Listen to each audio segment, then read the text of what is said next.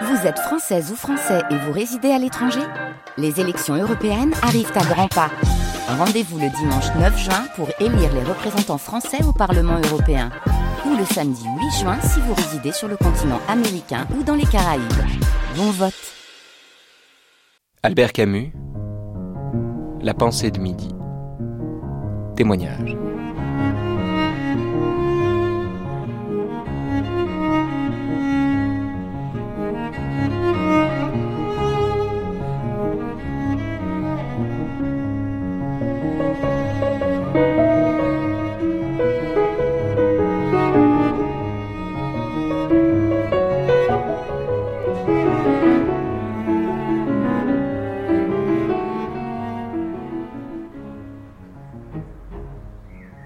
Sommes aujourd'hui avec Jean-Claude Briseville, écrivain, dramaturge, auteur notamment du Souper, et à qui euh, Albert Camus, dont vous avez été l'ami, euh, avait tout de suite, selon ses propres termes, reconnu un talent bah, qu'aujourd'hui personne ne vous conteste. Mais euh, c'était quasiment dès votre première rencontre, je crois que c'était chez, chez Gallimard, Oui, c'était au, au mois de juin 51. le 18 juin. Le 18 juin 51, parce que j'avais écrit une pièce qui était jouée par une jeune compagnie à l'époque, une pièce sur, euh, sur Saint-Just.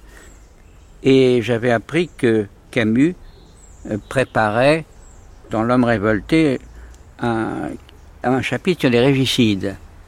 Alors je l'avais fait inviter et il est venu avec Madame Dussan et il a vu la pièce et puis euh, il m'a il m'a fait téléphoner par sa secrétaire le lendemain ou le surlendemain pour pour me demander de passer le voir chez Gallimard. Et je suis allé chez Gallimard et, et voilà, c'est comme ça. C'est bizarre d'ailleurs, vous, vous parlez de Saint-Just. Euh, dans L'homme révolté, euh, Camus fait quelque chose d'étrange, enfin plusieurs choses étranges, mais en particulier, il réhabilite d'une certaine manière Saint-Just, hein, tout en s'en prenant au régicide. Comment euh, vous comprenez ça? j'ai plus en tête le passage où Camus parle de Saint-Just, mais, ça ne m'étonne pas du tout. Parce que euh, Saint-Just est une personnalité à part tout de même. Ceci dit, on a repris Saint-Just dernièrement. Ils l'ont joué comme ça en- un petit peu partout en banlieue. Mais j'ai pas pu, j'ai pas pu supporter la présentation Pourquoi? Parce que ça m'a paru complètement dépassé. Une forme de théâtre euh, très marquée par son époque. Justement, le théâtre de Camus et le théâtre de Sartre, qui était un théâtre d'idées, qui était un théâtre. euh, Et, Et vous aussi, vous vous inscriviez à l'époque dans cette tradition Oui, du théâtre d'idées exactement. Et vous savez, euh, c'est étonnant de voir à quel point la production dramatique est un miroir de l'époque. Euh, il est certain que euh, ça ne vaut pas simplement pour cette époque-là, pour toutes les époques. Quand vous lisez les pièces de théâtre d'une époque, c'est- on aperçoit que c'est le reflet exact de l'époque. Et alors, à l'époque, donc on est en 51, Oui, vous écrivez Saint-Just, oui. et vous rencontrez Camus qui a quelque chose de l'homme intraitable, euh, de l'homme pur euh, que vous décrivez. C'est ça qui vous a donné envie de le rencontrer? Non, non, euh, j'avais, j'avais lu, bien entendu, L'étranger, le mythe de Sisyphe, je l'admirais beaucoup. Et, et puis surtout des articles de combat. Et c'est pour ça que j'avais envie de, de le rencontrer. Mais ce qui m'a séduit tout de suite chez lui, c'est d'abord euh, que c'était un être euh, extrêmement séduisant et qui, et qui, s'appliquait à plaire quelquefois un peu trop d'ailleurs, mais il aimait, il aimait plaire aussi bien d'ailleurs aux, aux femmes qu'aux hommes. Enfin, Il avait une cour d'hommes autour de lui, parce qu'on parle souvent des femmes de Camus. Oui, mais c'est ça qui est assez étonnant, parce que autour de lui, il avait des hommes qu'on ne peut vraiment pas soupçonner d'homosexualité, euh, pas plus en Daniel qu'il y a eu le bloc Michel. euh. Mais tous ces hommes, c'était très étrange. Il y avait une sorte de, rivalité dans l'amitié quand, quand l'un de nous disait bon, euh, il m'a téléphoné, alors ah, il vous a téléphoné, et, et, ah non, nous pas. euh, euh, y avait- C'était très drôle. C'est vrai qu'il il avait quelque chose de extrêmement séduisant. Il était séduisant, bien qu'il essaye de plaire.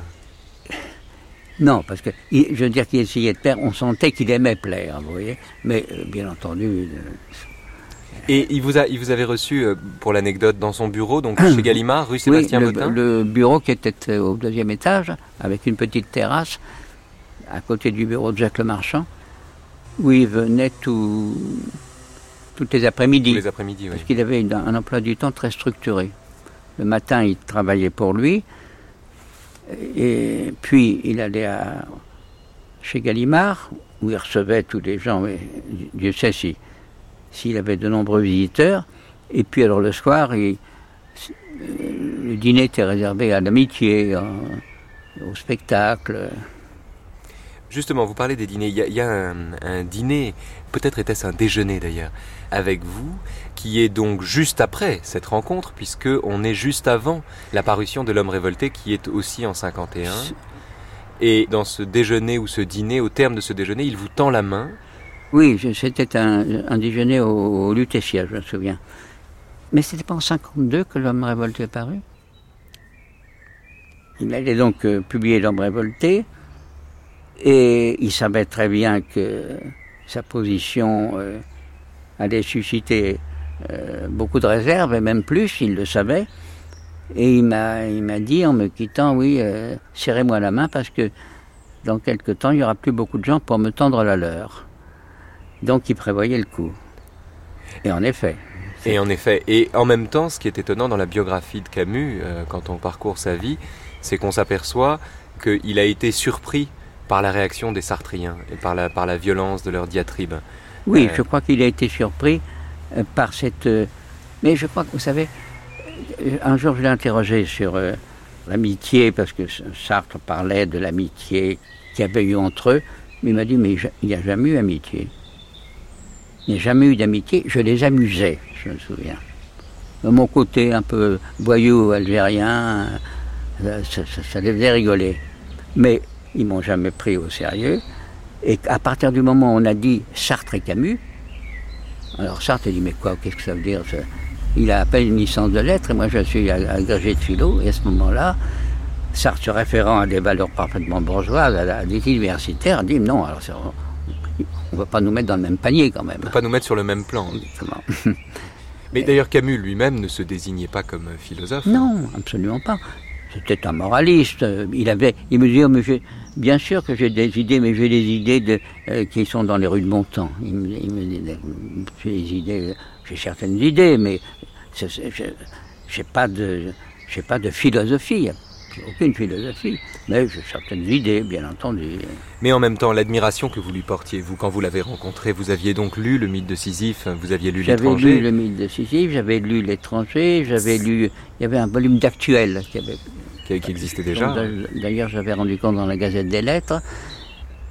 Et puis surtout tous les articles de combat, parce qu'il faut avouer que euh, combat a sauvé l'honneur de la presse quand même, hein, à une époque où les gens étaient enragés, d'un côté comme de l'autre. Euh, cette euh, volonté d'introduire la morale dans la politique, euh, c'était tout de même, euh, combat est une aventure unique dans la presse française.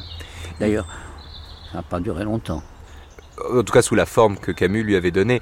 Et ensuite, donc vous avez, euh, il vous a aidé à publier deux ouvrages, je crois, La présence réelle et Oui. Un amour. Oui, il m'a demandé si j'avais quelque chose pour lui, enfin pour Gallimard. J'avais terminé un essai qui s'appelait La présence réelle, qui était une, une sorte de portrait, de, portrait d'un jeune écrivain. Un Et autoportrait? Oui, beaucoup. Vous aviez 25 ans à l'époque. hein Oui, c'est ça, oui.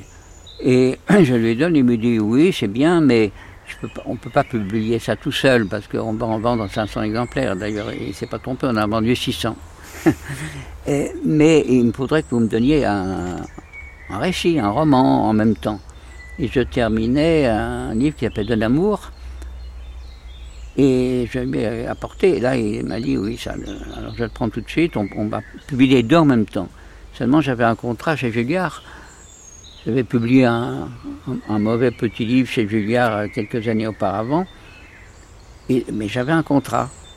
Alors je suis allé trouver Julliard et je lui ai dit, bah voilà, euh, euh, Albert Camus me propose de publier ces deux livres euh, chez lui. Je sais que je vous les dois, mais ça m'ennuierait quand même de lui refuser. Mais il dit, mais pas question que lui refusiez, bien entendu. euh, Donnez-lui les livres et, et c'est un grand seigneur, Julliard. Et j'ai donc euh, les deux livres ont été publiés en 54 euh, chez Gallimard. Donc il y a eu trois ans entre la première rencontre et la publication des, Voilà. des deux livres en un volume. Ouais. Est-ce que pendant ce temps-là, Camus, avec vous, indépendamment de l'amitié euh, Ouais. qui vous unissait, a fait auprès de vous le travail d'un éditeur? C'est-à-dire de relecture, de, Non. de travail? Non, il vous a laissé libre du, du manuscrit, il n'a pas retouché le Non, manuscrit pas du tout, pas du tout. Je lui ai apporté. Il a changé un mot. Je parle de, de cachet contre l'insomnie. Il, m'a dit non, il faut pas, il faut pas- c'est pas un joli mot. Il faut mettre euh, Pilule comprimé quelque chose. Comprimé. ou pilule, je sais pas. Il a changé un mot, voilà, c'est tout. Mais il n'a pas du tout. euh, non, j'ai travaillé, j'ai travaillé tout à fait euh, indépendamment de, de lui. Enfin, il a les- lu les deux manuscrits avec beaucoup d'attention, mais ils étaient prêts à ce moment-là. C'est ça, quand vous les lui avez donné Voilà. déjà. Et c'est étrange quand on recueille les témoignages euh, sur Camus, parce que certains disent que euh, Camus était sinistre, d'autres disent qu'il était joyeux et que c'était était un guéluron. C'est-à-dire que c'était un. Moi, j'ai dans mon souvenir, quelqu'un de très drôle, de très amusant. On riait beaucoup avec lui. Mais c'est vrai que de temps en temps, quand quelque chose lui déplaisait, il y avait une sorte d'ombre froide qui tombait sur lui. Il se retirait en lui-même et c'était assez saisissant d'ailleurs. Il passait comme ça euh, du soleil à l'ombre. Mais jamais l'ombre n'était provoquée par ses amis. Mais qu- quand on lui citait un nom ou quelque chose qui lui déplaisait, immédiatement il se fermait terriblement. Comme s'il portait en lui euh, des, des zones obscures Ouais. euh, qu'il Ouais. suffisait d'évoquer pour les réveiller. Ouais. Vous savez, il était scorpion. hein. Il était né le 7 novembre, oui. Il était scorpion. Et les scorpions sont très marqués par le, à la fois par un certain amour de la vie et par la mort. Et Camus, Charrier, en même temps, portait à, bout de bras ces deux éléments. euh, Mais si vous voulez, c'était ceci dit, euh, la plupart du temps c'était une fête. Un dîner avec Camus, on, on se voyait à peu près tous les mois. Mais c'était, c'était merveilleux. Il dansait, non? Il dansait très bien. Il dansait très bien. Il, il, euh, euh, était bien dans sa peau, vous voyez. Il était beau garçon. Il, Et- il paraît qu'il regrettait de n'avoir pas les épaules plus larges. Et c'est pour ça que dans la chute, il donne à Clamence une carrure de, de joueur de rugby. Oui. Mais il avait des regrets comme ça que j'ai appris d'ailleurs. Qu'il regrettait également de ne pas être noble. C'est curieux. C'est son. De, descendance noble C'est Jean Grenier. C'est Jean Grenier qui me l'avait dit. Il aurait voulu être aristocrate. Jean Grenier qui était le professeur de philosophie de C'était le Camus. professeur de philosophie de Camus. Ça, je ne le savais pas. Il aurait voulu être aristocrate. C'est- c'est, euh, oui, il aurait voulu euh, avoir une, une ascendance, des antécédents, comme dit Gérard de Nerval, des antécédents dans l'histoire de France. Mais pourtant, c'est quelqu'un qui, qui, euh, a passé sa vie à enseigner que la noblesse était celle du mérite. Oui, mais bien Et entendu. qui s'est conduit en, Oui, en- savez, noble y au sens noble. hein. Donc vous-même, vous contestez la version du penseur morose. Ah non, il n'était pas du tout morose. Enfin, je veux dire, dans le. euh, C'est vrai qu'il avait dans son écriture quelque chose euh, d'un peu, un peu glacé, un petit peu, un petit peu cérémonieux, un petit peu gourmet même, on pouvait le dire, n'est-ce pas? Mais euh, l'homme m'a jamais donné cette impression-là, jamais. Il racontait des blagues tout le temps. et- et c- il essayait même, je me souviens, avant le- la publication de La Chute, il avait essayé des phrases. Des phrases que j'ai retrouvées après dans La Chute. Alors, j'ai envie quelquefois d'aller sur les chantiers et de crier sale, sale pauvre, des choses comme ça. Ah oui, parce que dans la chute, il y a un passage comme ça où Voilà. effectivement Clamence dit euh, il veut gifler les nourrissons dans le métro. Exactement. et- Il, et- il nous le disait. Mais il nous le disait, bien entendu, sur le ton de la plaisanterie. hein. Et, après, j'ai retrouvé certaines de ces phrases que j'avais entendu dire comme ça au, au cours d'une de, nos réunions. Je les ai retrouvées dans, dans la chute. Et comment vous comprenez cette euh, différence de style invraisemblable entre l'étranger que vous aviez lu donc avant de connaître Oui. Camus et la chute Euh, L'étranger qui est tourné vers le monde et vers l'amour et en même temps qui est le roman d'un homme en apparence Ouais. indifférent, alors que la chute c'est le monologue ou le soliloque d'un type jovial qui en même temps est désespéré et se replie sur lui-même est un monstre d'égoïsme. Vous voyez, j'ai retrouvé la voix de Camus dans la chute. Ouais. Je ne l'ai pas retrouvé dans l'étranger. D'ailleurs, je ne le connaissais pas, je ne pouvais pas retrouver sa voix. Mais dans la chute, c'est c'est frappant. On avait l'impression que c'était lui qui parlait. Pour moi, c'est son meilleur livre, le plus mystérieux. D'ailleurs, il l'a beaucoup travaillé. Il y a, a sept versions de la chute. Il a beaucoup travaillé ce livre-là. Et euh, pour moi, c'est son maître livre. J'ai pas lu le premier homme. Pourtant, est-ce à vous que Camus avait dit un jour que le premier homme serait son meilleur Oui. livre ou son premier livre? Son premier livre, mon premier roman. Son premier roman? Il avait dit jusqu'à présent, j'ai fait mes gammes, j'ai appris à écrire, mais ce sera, je considère que le premier homme comme mon premier roman, c'est-à-dire la première fois que je parlerai des femmes, avait-il dit, qui ont tenu beaucoup d'importance dans ma vie, à commencer par ma mère. Et là, je vais parler des femmes, que ce que je n'ai encore jamais fait. Mais euh, pourtant, dans l'étranger, il parle déjà des femmes. C'est étrange, non, cette phrase? Marie Cardona, dans l'étranger, elle est sensuelle. On sent son Oui, ventre mais enfin, qui bat. dis- disons euh, c'est pas un personnage, euh, c'est un, un peu, un peu épisodique quand même, vous voyez. Je crois que là, il voulait vraiment euh, leur faire la part belle. Et, et comme elle avait en effet tenu une grande place dans sa vie, il voulait en parler. Vous savez que dans les annexes du premier homme, donc que vous n'avez pas lu, Non. que vous vous refusez à lire, euh, Je ne l'ai pas lu au- pour une raison. euh, Tout le monde m'a dit que c'était un, très beau livre. Mais il y a quelque chose qui m'a choqué, vous voyez, c'est la publication du premier homme. Je comp- comprends très bien qu'on tienne le premier homme à disposition des gens qui voulaient travailler sur Camus. Mais quand je pense au, au travail que lui demandait chacun de ses livres, au nombre de versions successives, à son horreur qu'il avait quand on regarde ses brouillons, ça m'a ça m'a choqué. oui, parce qu'il faut, il faut dire que le premier homme donc, a été publié il y a un peu plus de 10 ans, maintenant en 94, Oui.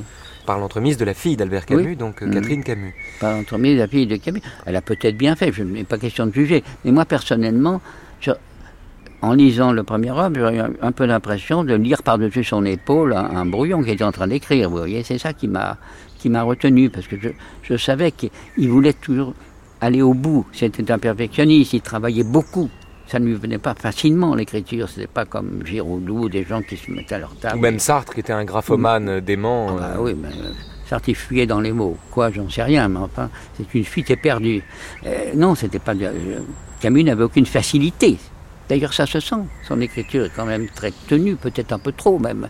Il m'a dit un jour, j'élève mes, mes défenses un peu trop haut. Il sentait qu'il y avait quelque chose. Il y avait une sorte de, conquête du naturel qui n'avait pas encore achevé. Vous voyez Et je crois que dans le premier homme, d'après ce que j'ai compris, d'après cette première version, il était, au, il était au bord du naturel, au bord de la spontanéité, vous voyez. Mais je ne sais pas, ça m'a ça- m'a toujours. euh, j'ai ja- jamais pu le lire, voilà. Ce qui est étonnant dans le, dans le premier homme, c'est qu'il y a des pages euh, lyriques, touchantes, euh, Ouais. bouleversantes, dont on peut se dire, dont on peut imaginer, mais c'est vrai qu'on est par-dessus l'épaule de Camus, mais on peut se dire que peut-être il les aurait justement retaillées pour élever les défenses encore plus haut. Enfin, on n'en sait rien. Mais dans les annexes du premier homme, il y a un, un moment, comme une série d'aphorismes, comme il, a- il Ah adorait les aphorismes, et il y en a un qui dit un roman doit toujours être inachevé. Ah oui Hmm. C'est un drôle d'effet quand on, quand Oui, on curieux. ça. Il est certain que, que euh, la version définitive du premier homme euh, aurait, euh, était quand même très, très différente de ce premier, de ce premier brouillon. Ça et je suis persuadé que ça aurait été un chef-d'œuvre, que ça aurait été un grand livre, un très grand livre. Il disait mon œuvre est devant moi. Mais oui, Ben, vous savez, il est mort, il avait 40, euh, 47. euh, oui, 47 ans. hein. Il avait eu le prix Nobel, qu'il avait d'ailleurs complètement paralysé, et c'était un coup, un Donc c'était un enterrement de première classe. euh, Oui, exactement. D'abord, il, a eu un, un sentiment euh, très noble, pour le coup. Euh, il dit non, mais c'est pas, c'est pas moi qu'on aurait dû donner le Nobel, c'est à, c'est à Malraux. euh. Je viens bien, je viens après. hein. Et Malraux lui aurait dit à ce moment-là cette réponse nous honore tous les deux. Oui, c'est vrai. Et il attendait d'ailleurs, parce que Malraux ne l'a pas félicité tout de suite. Il y a eu, euh, quelques, je ne peux pas vous dire, peut-être quelques jours, il attendait la lettre de Malraux avec, une sorte d'appréhension, de, qui ne veut pas être fâché, qu'on m'ait donné. On n'était pas du tout fâché, bien entendu. Mais, euh, il est certain que ce Nobel l'a paralysé. De recevoir euh, euh, Nobel. S'il y en avait un tout de même qui avait eu le Nobel plus jeune que, que Camus, c'était Kipling, de quelques mois. Enfin, c'est quand même impressionnant. Hein. Dans son discours de Stockholm, souvenez-vous, euh, quand il a eu le Nobel, il dit Vous avez récompensé un Français d'Algérie. oui. Euh, ce qui est une phrase, euh, oui. bon, ce qui est incontestable, mais qui est une phrase qui. Il a, il a commencé son discours par euh, la, la déchirure qu'il portait toute sa vie. Oui. Cette idée d'homme déchiré, d'homme euh, euh, séparé entre lui et lui-même, amoureux du soleil et obligé de voir que tout ça s'achève et pénétré du sentiment de la mort, on, on le retrouvait dans son humeur. Oui, de temps en temps. Mais il ne théorisait jamais, vous voyez, jamais il ne s'était expliqué à fond là-dessus. Mais de temps en temps, on sentait que c'était, que c'était un méridional. Hein. Ça, on le sentait tout le temps. C'est-à-dire le soleil et la mort. Voilà, c'est ça. Et dans son entourage, est-ce que vous avez rencontré René Char? Ben, J'ai rencontré, c'était d'ailleurs... Son meilleur ami? euh, René Char, à ce moment-là, avait un petit studio juste au-dessus du studio de Camus, rue Chanaleil. Et il me disait, Camus, il faut absolument que vous rencontrez Char, on va arranger quelque chose. Mais Char ne venait à Paris qu'épisodiquement. Et donc, je n'ai pas rencontré Char.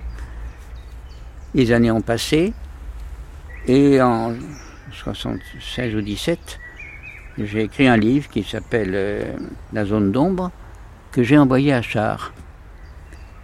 Et j'ai reçu la plus belle lettre qu'un écrivain peut espérer rece recevoir. Char m'a écrit une lettre très belle à propos de ce livre, et je suis allé le voir à ce moment-là. Et en quelques années, nous avons rattrapé tout le, le retard, si vous voulez. Et euh, je suis allé plusieurs fois au Buscla. Quand il venait à Paris, on s'est vu également. Donc à l'île sur Sorgue, vous êtes allé là-bas oui, oui. Route de Saumane, dans cette petite, euh, cette petite ferme. Ce qui était étonnant d'ailleurs quand on entrait chez. C'était très modeste. Quand on entrait dans cette. Euh, oui, une ferme. Et alors il y avait une pièce euh, blanchie à la chaux. Et au mur, tous les plus grands peintres de notre époque. Des et, tableaux originaux, oui, de tous les des plus tableaux grands originaux que lui, que lui avait donné. Euh, il y avait un bel tuche, il y avait un trésor. Et il ne fermait même pas sa porte à clé. Tout était là, il suffit. Donc, on sortait. Et en rencontrant René Char, est-ce que vous avez pu reconstruire, mais presque à la façon d'un écrivain, d'une certaine façon, parce qu'on peut interpréter les choses rétroactivement Est-ce que ce que vous avez vu ou connu de René Char vous a permis de reconstruire l'amitié qui avait pu être la leur ou d'en comprendre éventuellement quelques non, éléments? Ce qui était incontestable, c'est que ces deux hommes étaient faits pour se, pour s'aimer et pour s'apprécier. Pourquoi C'est incontestable. C'est la Méditerranée, c'est le soleil? Non, une hauteur, une, une hauteur de vue, un sens de la une noblesse, encore une fois, il faut bien le dire. Ils étaient, faits pour, s'apprécier et pour s'aimer. Ça, c'était incontestable. Et je crois que la plus grande admiration de Camus, c'était Char. Vous savez, tout de même, Char avait eu un rôle héroïque pendant la résistance. Et dès que, dès que la guerre était finie, il a été appelé à Paris par Malraux. Il n'a pas voulu y aller être du bon, mais non du festin qui le suit. Il l'a écrit lui-même. Il a fait ce qu'il avait à faire pendant la résistance. D'ailleurs, il était blessé gravement, puisqu'il était tombé à, travers le toit d'une église, il était tombé sur le, dos. Et il en avait gardé des douleurs euh, épouvantables. Il a beaucoup souffert de, cette chute. Bon. Mais il n'a voulu en tirer aucun bénéfice, aucun profit. Mais c'est étrange cette vie qui oscille entre une amitié manquée avec son alter ego, celui qu'on a présenté comme son alter ego qui était Sartre, Oui. et une amitié réussie, solaire et méditerranéenne, avec un homme qui lui ressemblait assez peu d'abord physiquement, parce que c'était, euh, il était massif, il était très volumineux. Était René Char. oui, très grand, très fort. euh, Donc entre Sartre et Char, c'est-à-dire entre l'obscurité et le, jour et la nuit. hein. C'était la nuit et le jour. oui. La nuit et le jour, oui, euh, absolument. Mais je- encore une fois, c'est confirme ce que Camus m'a dit. Il n'y a jamais eu d'amitié entre, entre Sartre et moi. Il y a eu une camaraderie, c'est vrai. Une ca- Une camaraderie. Il a dîné avec Simone de Beauvoir en tête à tête un soir. Ah bon? Ah oui, oui, oui, oui. c'est- là. Lottmann qui raconte qu'ils Ah ont oui. dîné un soir ensemble en tête à tête et la soirée s'est terminée dans, la- dans une chambre d'hôtel Hmm. jusqu'à 3 heures du matin. Il ne s'est rien passé, du moins le disent-ils l'un et l'autre. Mais euh, manifestement, Simone de Beauvoir aimait beaucoup Camus, puisqu'elle a été très affectée quand il est mort. euh, elle avait des moments d'intimité avec lui. Enfin, Vous savez. je crois pas. Enfin bon, je crois pas. c'est vous qui savez. Je crois pas. Je- Je crois que elle aurait certainement aimé être très proche de Camus, mais je crois lui, il n'en parlait jamais ou, ou quelques petites comme ça remarques en plaisantant. Enfin, c'était pas. Je crois qu'elle a été, d'ailleurs, dans le roman de Simone de, Beauvoir, dans, les, mandarins, ben, elle se donne une liaison avec Camus dans ce, livre-là. Et quelque chose qui, je ne sais pas si vous l'avez lu, le numéro, je crois, le numéro de, magazine littéraire consacré à Camus. Et il y a une remarque de Michel Contat, vous savez, qui est un, dévot de la chartrerie, oui, c'est ça. Contat, euh, parce que lorsque, Camus est mort, quelques jours après, il y a un article de Sartre qui est apparu dans le Nouvel Observateur, un article bref mais extrêmement émouvant, qui commence par euh, On sait que nous étions fâchés, mais être, euh, être fâché, c'est encore une façon d'être ensemble. Et, même les gens qui n'avaient pas une, une sympathie particulière pour Sartre ont été touchés par cet article. Je me souviens que Daniel a été très touché. Bon. Sartre avait fait la même chose avec Merleau-Ponty d'ailleurs. Voilà. Euh, un très bel article. Et Contat raconte, là, qu'il a parlé de cet article à, à Sartre. Il lui a dit, mais qu'est-ce que, quel a été le, le point de départ de cet article? Qu'est-ce qui vous a donné envie de l'écrire? Et Sartre lui a répondu, j'ai vu la page à faire. Ce qui vous glace le sang dans les veines. j'ai vu la page à faire.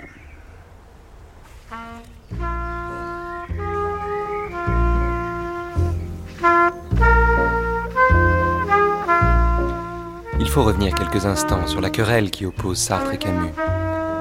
Car le communisme d'après-guerre n'a pas seulement fait mourir les ennemis du peuple, il a aussi séparé les amis. En 1951, Camus fait paraître L'homme révolté. Un beau livre un peu trop long qui a le tort mais le génie de montrer, à l'époque où l'idéal s'incarne dans l'horreur, que la radicalité révolutionnaire est aux antipodes de l'exigence sociale.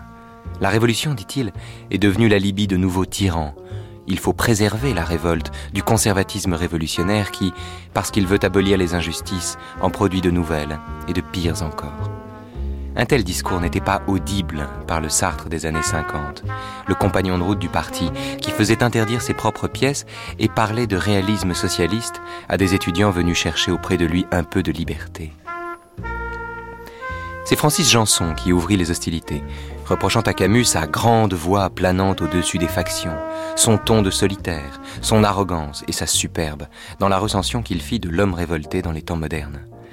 Camus, qui avait la candeur des gens loyaux, fut amèrement déçu par la faiblesse d'une telle attaque, et il se fendit littéralement d'une lettre au directeur des temps modernes, dans laquelle il écrit qu'on ne décide pas de la vérité d'une pensée selon qu'elle est à droite ou à gauche, et moins encore selon ce que la droite ou la gauche décide d'en faire. À ce compte, dit Camus, Descartes serait stalinien et Peggy bénirait Monsieur Pinet. Si enfin, dit-il, la vérité me paraissait à droite, j'y serais. Comme tous ceux qui, parce qu'ils doutent en secret de ce qu'ils affirment haut et fort, tiennent la contradiction pour une offense, Sartre répondit sur le terrain personnel, dans une lettre méchante, qui disait ceci. Mon cher Camus, notre amitié n'était pas facile, mais je la regretterai. Si vous la rompez aujourd'hui, c'est sans doute qu'elle devait se rompre. Beaucoup de choses nous rapprochaient, peu nous séparaient, mais ce peu était encore trop. L'amitié, elle aussi, tend à devenir totalitaire. Il faut l'accord en tout, où la brouille et les sans-partis eux-mêmes se comportent en militants de partis imaginaires. Un mélange de suffisance sombre et de vulnérabilité a toujours découragé de vous dire des vérités entières. Le résultat, c'est que vous êtes devenu la proie d'une morne démesure qui masque vos difficultés intérieures et que vous nommez, je crois, mesure méditerranéenne. Tôt ou tard, quelqu'un vous lui dit, autant que ce soit moi.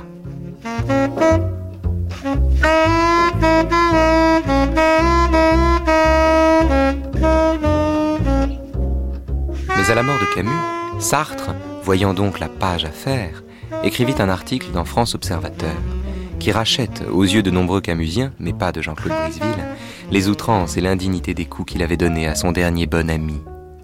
L'article disait ceci. Il y a six mois, hier encore, on se demandait que va-t-il faire Provisoirement déchiré par des contradictions qu'il faut respecter, il avait choisi le silence. Mais il était de ces hommes rares qu'on peut bien attendre parce qu'ils choisissent lentement et restent fidèles à leur choix. Un jour il parlerait. Nous n'aurions pas même osé risquer une conjecture sur ce qu'il dirait, mais nous pensions qu'il changeait avec le monde comme chacun de nous. Cela suffisait pour que sa présence demeurât vivante. Nous étions brouillés, lui et moi. Une brouille, ce n'est rien, dut-on ne jamais se revoir, tout juste une autre manière de vivre ensemble sans se perdre de vue dans le petit monde étroit qui nous est donné. Cela ne m'empêchait pas de penser à lui, de sentir son regard sur la page du livre, sur le journal qu'il lisait, et de me dire Qu'en dit-il? Qu'en dit-il en ce moment?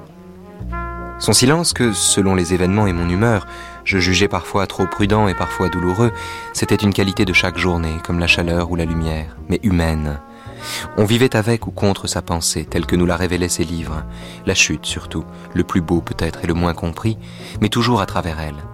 C'était une aventure singulière de notre culture, un mouvement dont on essayait de deviner les phases et le terme final. Il représentait en ce siècle, et contre l'histoire, l'héritier actuel de cette longue lignée de moralistes dont les œuvres constituent peut-être ce qu'il y a de plus original dans les lettres françaises. Son humanisme têtu, étroit et pur, austère et sensuel, livrait un combat douteux contre les événements massifs et difformes de ce temps.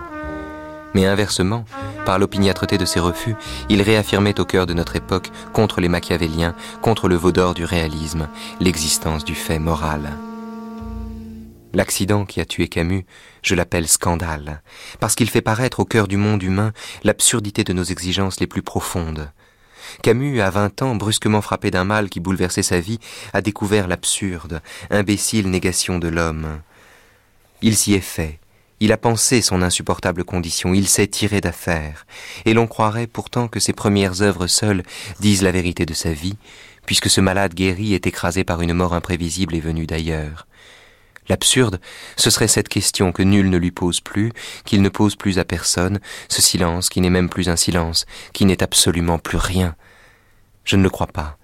Dès qu'il se manifeste, l'inhumain devient partie de l'humain. Toute vie arrêtée, même celle d'un homme si jeune, c'est à la fois un disque qu'on casse et une vie complète. Pour tous ceux qui l'ont aimé, il y a dans cette mort une absurdité insupportable, mais il faudra apprendre à voir cette œuvre mutilée comme une œuvre totale dans la mesure même où l'humanisme de Camus contient une attitude humaine envers la mort qui devait le surprendre, dans la mesure où sa recherche orgueilleuse du bonheur impliquait et réclamait la nécessité inhumaine de mourir, nous reconnaîtrons dans cette œuvre, et dans la vie qui n'en est pas séparable, la tentative pure et victorieuse d'un homme pour reconquérir chaque instant de son existence sur sa mort future. France Observateur, 7 janvier 1960.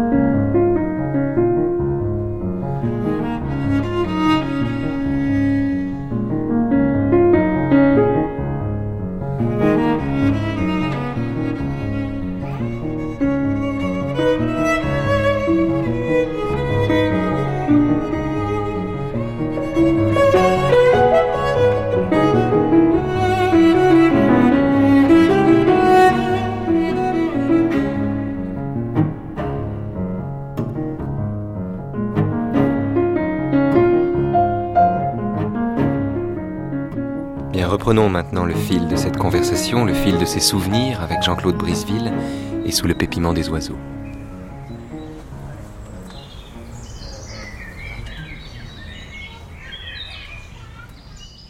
harcelé par, euh, par les événements, euh, il fallait qu'il prenne position, euh, avec une femme très malade, tu as de s'occuper, qui était bon. D'autres femmes qui étaient assidues. D'autres femmes également qui. euh, parce que l'amour peut, peut prendre du temps aussi, euh, et de l'énergie. euh. Euh, Je ne sais pas comment il est arrivé quand même à écrire volumes de la Pléiade dans ces conditions-là, une vie courte et une vie de travail. Donc il était à combat, il travaillait beaucoup, beaucoup à son journal. Mais c'est terrible, vous voyez, c'est une mort tellement hum, prématurée. Je suis persuadé que s'il avait pu vivre ne serait-ce que, que 20 ans de plus, on pouvait attendre de grandes choses, de très grandes choses de lui. C'est comme ça. Pas eu le temps du détachement? C'était vraiment une grande perte, non seulement sur le plan amical, bien entendu, mais sur le plan littéraire, tout simplement. Après l'homme révolté, euh, qu'est-ce qu'il aurait fait? Il aurait pu, euh, on- on- je ne sais pas, il ne serait pas resté inactif. Et puis cette maison, en même temps, c'est tellement absurde, cette maison qu'il avait Acheté euh, juste avant, achetée juste avant, à Lourmarin. à Lourmarin, il m'avait dit ben, ce sera une retraite pour le travail et l'amitié. Maintenant, tous mes amis qui veulent travailler, eh ben, euh, il, y aura la, il y aura la clé au bistrot du village et ils viendront, ils s'installeront et ils seront tranquilles. Et il avait commencé à organiser sa vie, lui. Ça, ça commençait à aller mieux dans sa vie. Que sa femme était un peu calmée. euh, La tuberculose avait finalement euh, la disparu. tuberculose était, était vaincue. Il avait pris ses distances avec Gallimard, parce qu'il ne faut pas oublier quand même que jusqu'au prix Nobel, et prix Nobel compris, il continuait à se farcir ses cinq manuscrits par semaine chez Gallimard. C'est là où il m'avait demandé d'ailleurs de... euh, il demandé De l'aider un peu. Oui, c'est-à-dire de lire des manuscrits. Euh, Je n'allais pas au comité de lecture de Gallimard, mais je le voyais une heure avant, et je lui disais, tenez, celui-là, il faut quand même que je fasse un coup d'œil, les autres, c'est pas la peine. Mais il fallait. Mais jusque-là, il était lecteur chez Gallimard. Prix Nobel, lecteur chez Gallimard, et, avec les cinq euh, euh, manuscrits par semaine, et la réunion du, du mardi où il fallait faire euh, rendre compte des manuscrits. C'était quand même un peu fort. Hein. enfin, je veux dire qu'il a beaucoup, beaucoup travaillé. Beaucoup. Comment vous expliquez ça Que cet homme qui a un objet de pensée, il a, il a saisi quelque chose, il a compris quelque chose, que ce soit l'absurde, le suicide, le meurtre, il a quand même pensé des objets massifs. Que cet homme qui soit si pénétré de ce qu'il écrit quand il l'écrit ça donne de si beaux livres, continue de se laisser accaparer par le reste. Comment expliquer qu'il attende d'avoir 46 ans pour s'acheter la maison qu'il peut s'offrir euh, dès avant euh, il ne pouvait pas. Il ne pouvait pas. C'est le Nobel pas. qui lui avait permis d'acheter Mais oui, Lourmarin. mais bien entendu. C'est avec l'argent du Nobel. Vous savez que l'argent du Nobel, il a consacré une part à l'achat de l'or marin et le reste, il l'a donné aux, aux femmes qui avaient perdu leur mari à, à Budapest. En Hongrie, oui. C'était le, Hongrie. c'était le. Il l'a donné. Il n'avait pas, il- il n'avait pas l'argent. Et chez Gallimard, euh, il ne le couvrait pas d'or. hein. C'est un lecteur. Et bon, le- on l'aidait, on l'aimait. Enfin, euh, il n'a pas été capable de s'acheter une propriété avant. le- Pourtant, il avait des tirages importants. hein. Ce qui est étonnant d'ailleurs, c'est que les tirages n'ont pas baissé. Alors, si vous prenez un écrivain comme Gide, par exemple, bon, qui lit encore le, le- le- Les nourritures terrestres.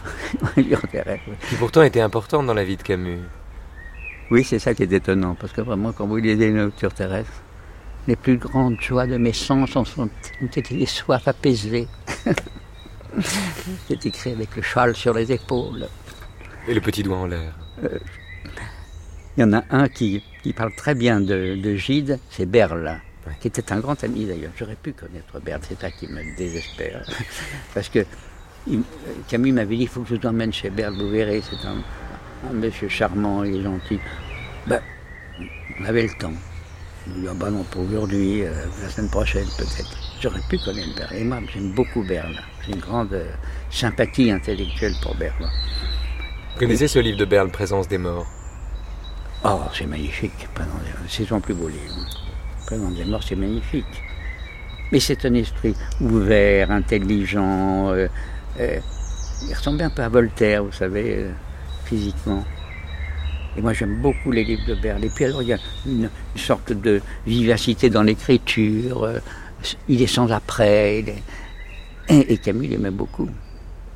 Et il aimait beaucoup Camus aussi. On peut parler de la chute? Vous avez découvert la chute quand elle est parue? Oui, Ou, oui, euh, oui, oui. ah, Tout de suite, à il me l'a donné, oui, m'a un exemplaire, il me l'a donné, oui. Et je veux dire que j'ai été éberlué.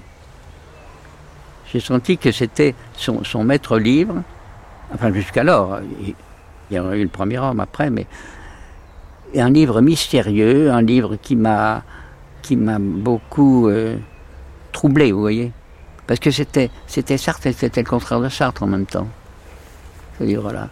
Dans une note que Camus écrit dans un de ses carnets, à un moment il dit existentialisme, Mhm. deux points. Quand il s'accuse, on peut être certain que c'est pour accabler les autres, deux points, des juges pénitents, Oui. Dit-il en parlant des existentialistes. Oui. Or, c'est le métier Oui. de Jean-Baptiste Clamence dans, Ben la, voilà. dans La Chute. Ça veut dire qu'en fait, La Chute est un roman contre Sartre. Oui, il semble. Il semble. Mais pourtant, c'est un roman où il parle de lui, puisque vous retrouvez sa voix il et ça. parle beaucoup de lui. Mais j'ai l'impression que, que c'est un livre où il s'est où il s'est mis tout entier et le contraire de lui-même en même temps, vous voyez C'est ça qui est, qui est troublant. Parce qu'on entend sa voix, d'ailleurs Clamence, c'est révélateur, l'homme qui parle dans le désert, on entend sa voix, Vox clamans in deserto. Voilà. Et en même temps, on dit, mais c'est- pas lui tout de même, parce qu'il n'est pas particulièrement sympathique, hein, ce personnage. Il ne fait sa confession que pour se mettre en position de pouvoir juger les autres. Oui. Or, c'était pas tellement ce que faisait Camus. Camus n'était pas un jugeur, Non, non, pas du tout. C'est ça qui est étrange. Or, c'était plutôt Sartre Ouais. qui était un jugeur, lui Ah qui bah oui. excommuniait. euh, Oui, bien sûr. Sartre et Breton, ce sont les deux grands é- excommunicateurs de, de notre époque, c'est vrai. Mais euh, il y avait une chose qui les séparait aussi, c'est que euh, il y avait chez Sartre, il m'a toujours semblé une méchanceté, une agressivité envers la- l'adversaire euh, que je n'ai jamais senti chez Camus. Jamais.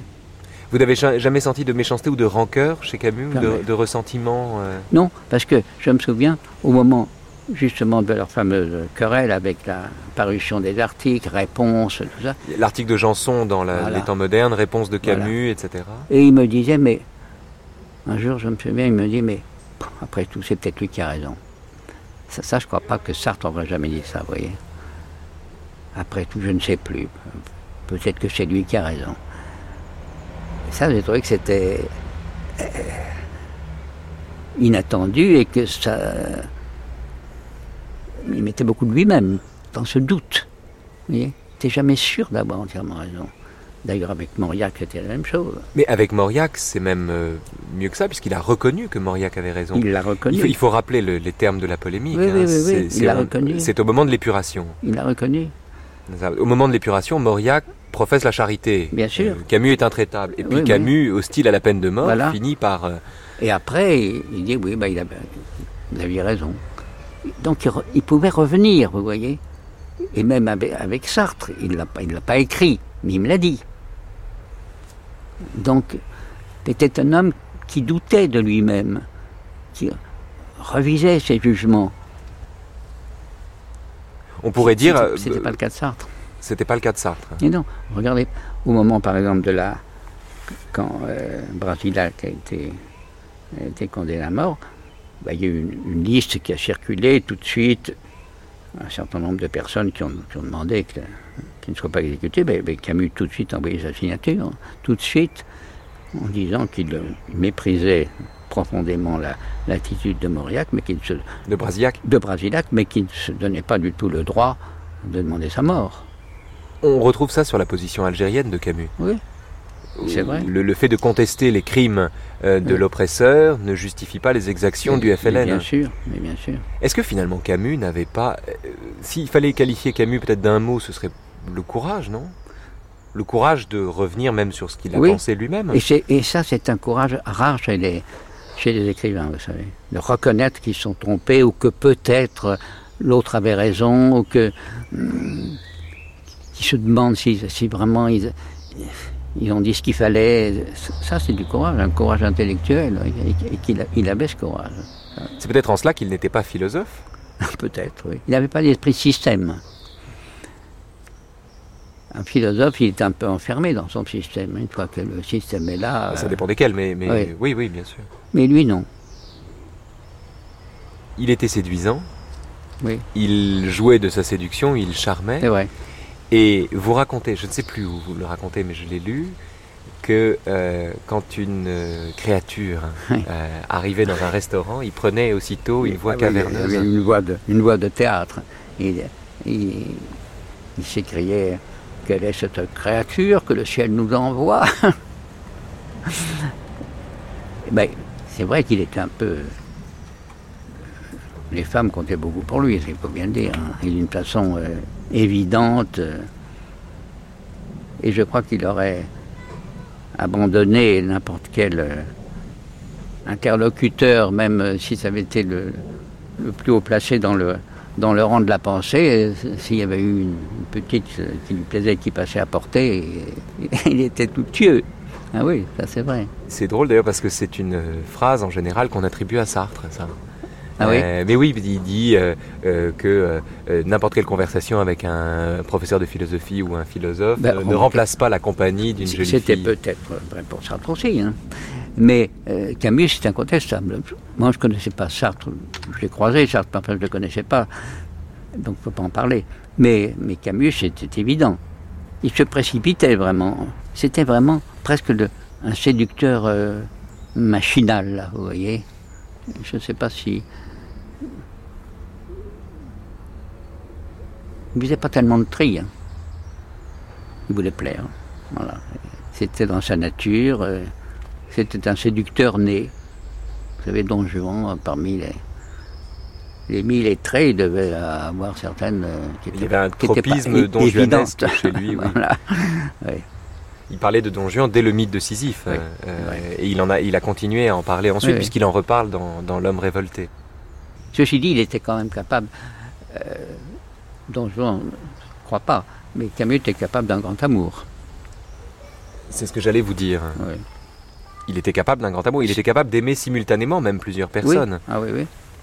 Oui, parce que un jour, il m'a, dit, je voudrais écrire une pièce euh, sur, euh, je crois que c'était Julie de l'Espinasse, qui avait vécu euh, simultanément euh, deux amours pour, pour deux hommes. Et ça, ça, c'était un thème qui était chez lui profond.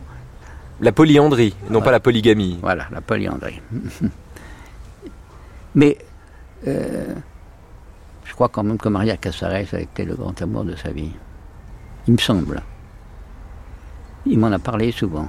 Je me souviens, au Rouquette, au boulevard Saint-Germain, c'était l'été, et il avait, il m'a dit, j'ai reçu un- une lettre de Maria ce matin, mais il me suffit de la savoir heureuse sur une plage, ma journée est gagnée.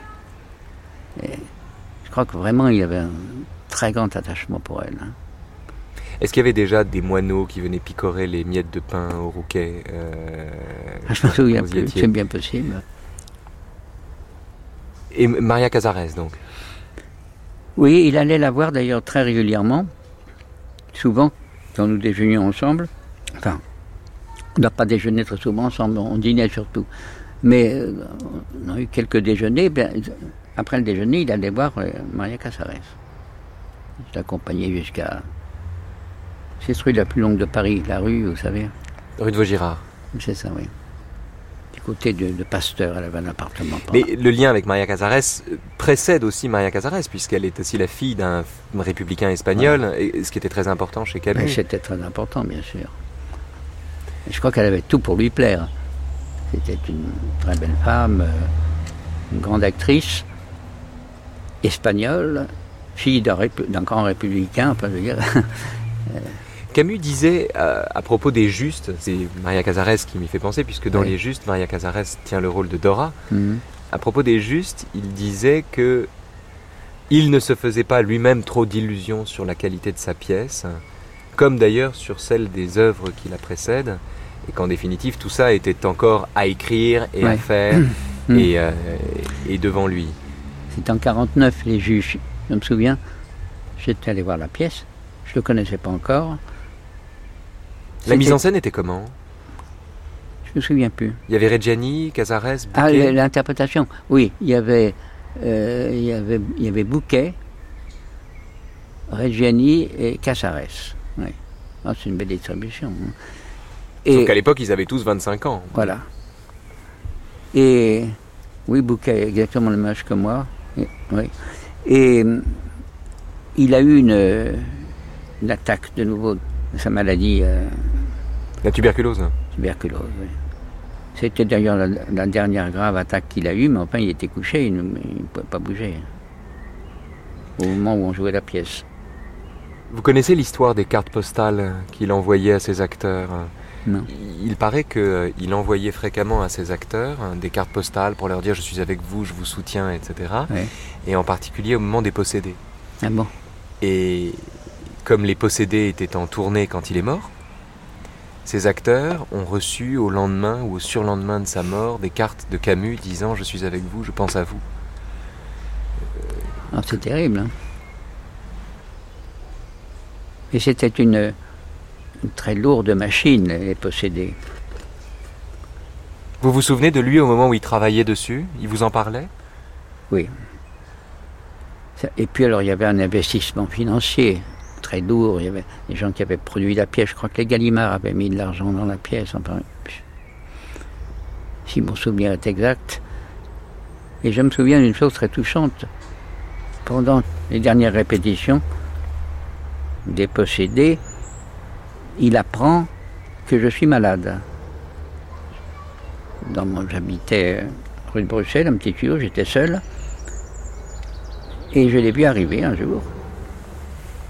Il avait quitté la répétition, alors que c'était à quelques jours de la générale. Il était venu me voir pour me prendre de mes nouvelles, m'indiquer un médecin. euh. et même sur le moment, je ne me suis pas rendu compte à quel point, parce que tous les gens attendaient quand même. hein. Il il est pas resté toute la journée, mais enfin, il est resté un bon moment avec moi. Et ça, c'était Camus, vous voyez, une sorte de générosité, de... Il pouvait quitter comme ça une répétition, faire attendre les acteurs euh, pendant un moment, euh, parce que quelqu'un qu'il aimait bien euh, avait besoin de lui, ou il supposait qu'il pouvait avoir besoin de lui, vous voyez. Quand et comment avez-vous appris sa mort? C'était donc le 4 janvier, le 4 janvier 60. Et ce jour-là, je travaillais chez Julliard. Et j'étais parti euh, à l'heure du dîner pour voir un vieux lecteur de chez Julliard, François Legris, qui était très âgé et qui était immobilisé chez lui. J'étais parti à- pour aller lui faire une petite visite. Il habitait euh, boulevard de la Tour Maubourg.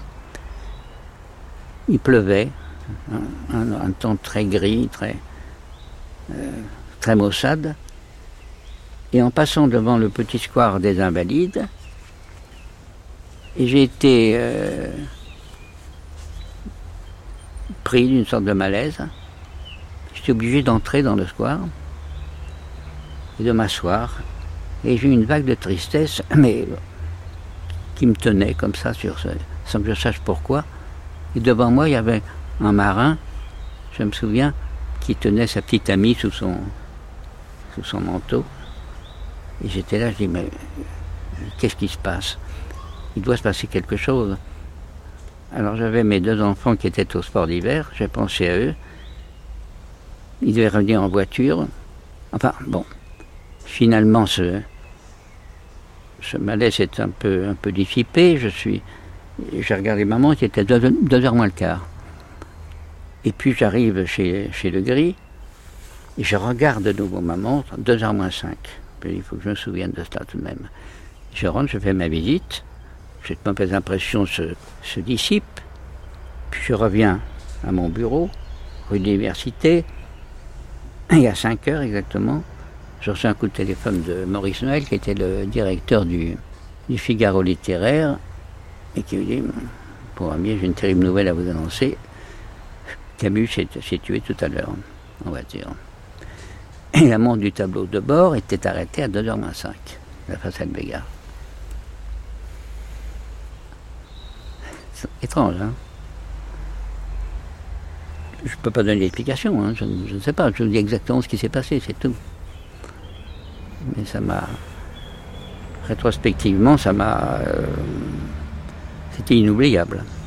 Une question. Euh, au-delà de ça, bien sûr, vous aviez écrit vos premiers livres, mais si vous me permettez, hein, euh, le, meilleur était à venir. bien entendu. Le meilleur était à venir. Ce que j'avais écrit, c'était négligeable. J'avais d'abord très peu écrit, et puis j'avais pas Finalement, c'était au théâtre où j'ai trouvé ma voix, mais je l'ai trouvé très âgé. Comme le meilleur était donc devant vous, euh, ce qu'on peut dire maintenant, mm. est-ce que vous n'avez pas le, regret de ne pas l'avoir euh, ah, partagé avec lui? Enfin, bien sûr, mais si, si, parce que pour moi, j'ai l'impression que qu'il aurait été très attentif à mes pièces. Il aimait le théâtre. Et que ce que je lui avais donné à lire, euh, bon, Don d'amour, c'est un petit récit, enfin, comme qui n'a rien de particulièrement original, vous voyez. Et je suis persuadé que, euh, que mes pièces, je ne dis pas qu'il les aurait aimées, mais enfin il aurait été attentif. Et, il me semble tout de même que, que j'ai trouvé ma voix VOX avec mes pièces. Que c'est à partir du moment où du fauteuil à bascule que j'ai été entendu. Jusque-là, j'avais pas de public, j'avais quelques amis euh, qui voulaient bien lire mes livres, c'est tout, mais enfin, j'étais complètement inconnu, complètement. Euh, personne ne m'avait entendu, vous voyez. Et c'est à partir de ce premier bascule où ça a été en, une soirée où j'ai eu l'impression d'être entendu.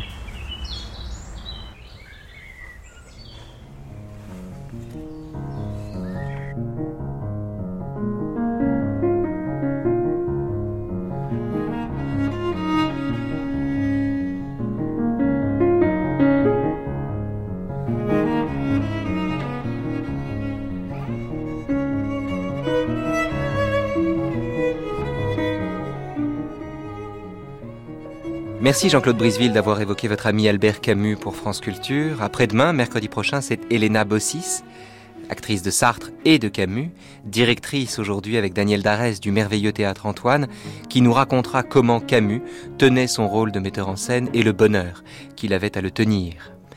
Nous nous retrouvons dans quelques instants pour le troisième et dernier temps de cette première matinée consacrée à Albert Camus, en compagnie cette fois-ci d'André Comte-Sponville, avec qui nous évoquerons le mythe de Sisyphe, ce drôle de livre, simple et génial, d'un écrivain qui n'a pas encore 30 ans.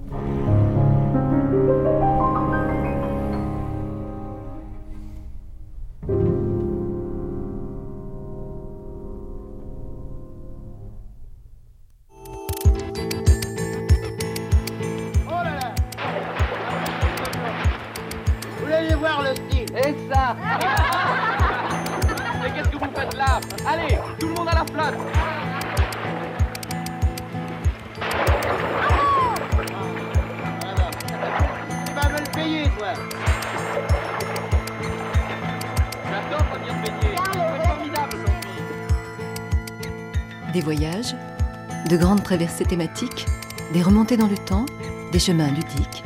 Jusqu'au 27 août, c'est l'été sur France Culture.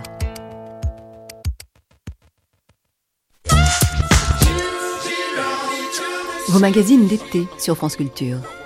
7-9, quartier d'été, deux invités, une revue de presse, des reportages. 12h45, contre-expertise. Chaque jour, en débat, le modèle social français au regard d'autres pays européens. Enfin, 18h15, l'actualité culturelle estivale, Lumière d'août. 7h, quartier d'été. 12h45, contre-expertise. 18h15, Lumière d'août. Bon été sur France Culture.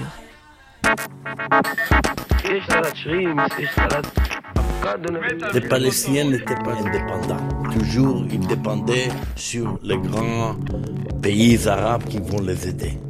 Ils étaient faibles de conquérir Israël par leurs propres moyens, mais ils n'étaient pas assez forts pour dire nous acceptons l'État d'Israël. Voyage dans la mémoire cet été sur France Culture. Mémoire israélienne, mémoire palestinienne. Au fil de cinq semaines, retour aux origines, à travers de nombreux témoins, écrivains, historiens, spécialistes, acteurs de tel ou tel moment, qui chacun livre leur part de vérité. Autant de voix qui racontent l'histoire comme elle n'a peut-être jamais été dite. Mémoire israélienne, Mémoire palestinienne, chaque soir de la semaine à 20h.